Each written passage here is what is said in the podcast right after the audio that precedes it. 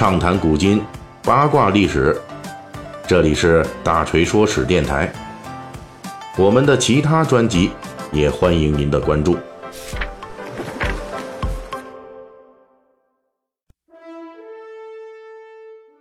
今天咱们大锤说史要说的是一位在十月二十一日刚刚去世的挪威老人的故事。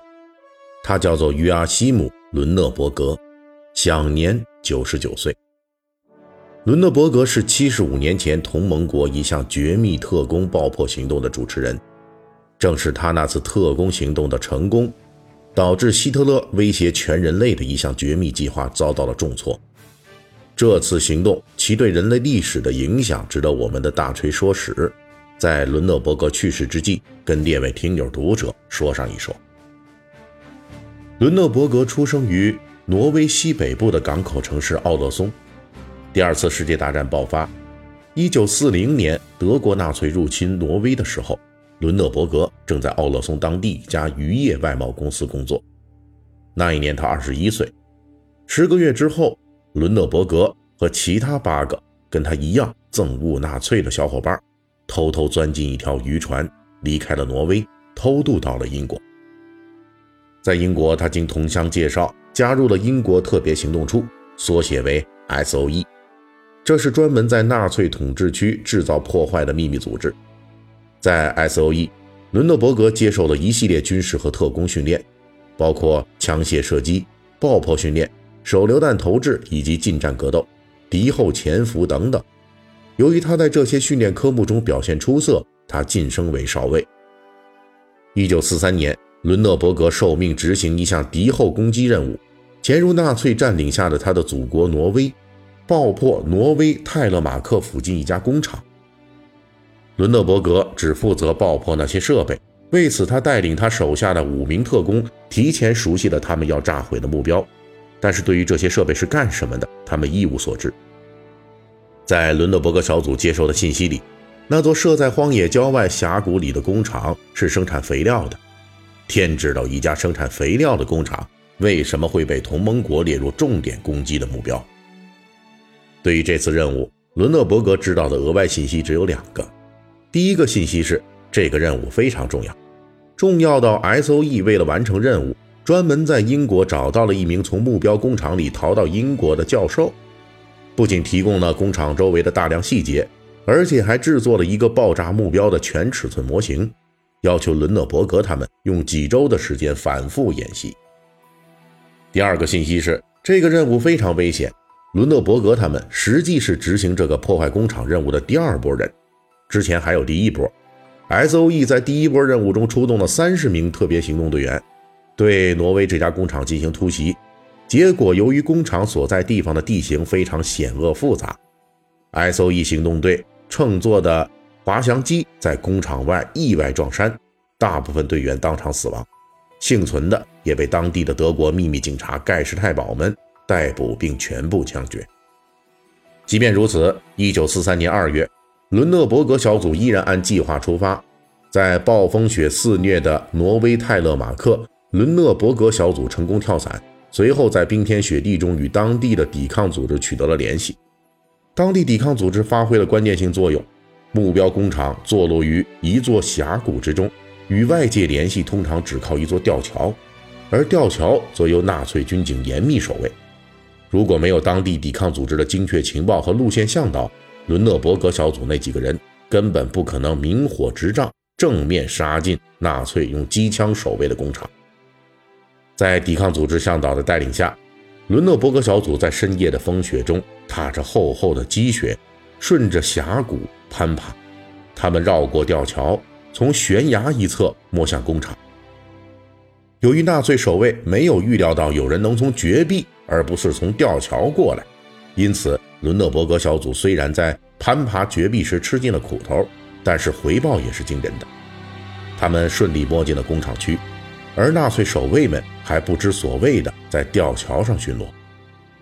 伦讷伯格小组长驱直入，由于是深夜时分。工厂内只有一名挪威本地的工人值班，在全副武装的伦讷伯格面前，他吓懵了。伦德伯格他们把工厂内的目标设施彻底炸毁，而且更加幸运的是，由于工厂内发电机组的噪音以及峡谷内的大风呼啸，他们弄出来的爆炸竟然没有被德国人发觉，几乎像是上次全军覆灭的特工小组把运气全部留给了他们一样，在夜幕的掩护下，伦德伯格小组不仅完成了任务，而且顺利逃离了峡谷。由于战时保密机制，即便是胜利完成任务，伦德伯格小组也不知道他们炸掉了什么。顺利炸掉这个工厂之后，他们又去执行其他任务去了。两年之后，当美国研制的两枚原子弹在日本广岛、长崎上空炸响之后，伦讷伯格才知道，他们1943年暴风雪中炸毁的挪威工厂，实际是一家生产重水的工厂。而重水正是纳粹德国当时秘密研制原子弹所必不可少的核反应减速剂。当时，纳粹德国对核能及原子弹的研究起步很早，同盟国在这方面则是奋起直追。希特勒的绝密核计划与罗斯福的曼哈顿计划，双方一度你追我赶，谁能先完成核计划，谁就能决定人类的命运。为了扭转乾坤。同盟国开展了对德国纳粹核计划的一系列破坏行动。伦德伯格那一次成功的爆破，严重破坏了纳粹的重水生产设备，并把五百公斤已经生产出来的重水炸上了天，导致希特勒的绝密核计划被迫推迟了半年。伦德伯格并不知道，在他这次行动之后，同盟国与纳粹的重水之战仍旧在你死我活中进行着。纳粹这边全力重建挪威重水工厂，同盟国一方闻讯后出动上百架重型轰炸机对工厂进行狂轰滥炸。猛烈的轰炸让纳粹在挪威的重水工厂完全办不下去，被迫搬迁。而同盟国特工又在途中炸沉了运输船，把重水设备全部送进了水底。希特勒的核计划从此失去了重水。值得一提的是。重水之战的部分内容，在一九六六年被拍成电影，引发轰动。我国上海译制片厂曾经引入此片。这部电影的中文名字叫做《雪地英雄》。而伦德伯格在七十年后接受记者采访时表示，整个重水之战给他印象最深的，并不是这些惊险和幸运，而是一九四三年二月二十八日早上六点。特工小组炸毁重水工厂后撤退途中，大家在峡谷山巅上短暂休息。当时遇到了让他毕生难忘的一次日出。那天是一个鱼鳞天，所谓的鱼鳞天，就是天空中密集排列了很多细小的云朵，这说明未来几天都会是好天气。伦讷伯格说，当时小组成员们都坐在山上，大家都非常疲惫，又都非常高兴。所有人都开心地看着日出，谁也不说话，仿佛是给这个鱼鳞天做注释一样。在爆破成功之后，伦讷伯格小组用了两周的时间，躲过了将近三千纳粹军警的搜捕，顺利逃离挪威，全身而退。好，咱们正文讲完了，这不是快到双十一了吗？大锤给您弄了点福利来。各位啊，您下载一淘 APP，一二三四的一淘宝的淘，这可不是什么乱七八糟的软件啊，这是阿里旗下专门给大家送返利福利的 APP。您下载一淘，打开登录以后，在搜索框输入“大锤发红包”五个字，就可以领取八元的购物红包，同步到淘宝购物车，想买啥买啥。好嘞，希望您听我说史听得乐呵。双十一剁手也剁得开心。